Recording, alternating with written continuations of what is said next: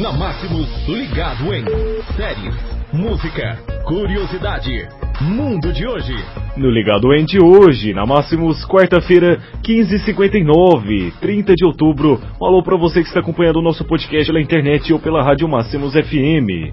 Falando de futebol hoje, Corinthians registra déficit de 170 milhões no ano e vê necessidade de vender jogadores.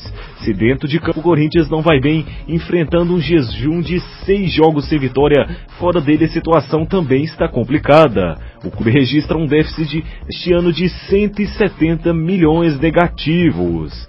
Corinthians está indo de mal a pior. Vamos ver o que a diretoria do Corinthians vai fazer para resolver a situação.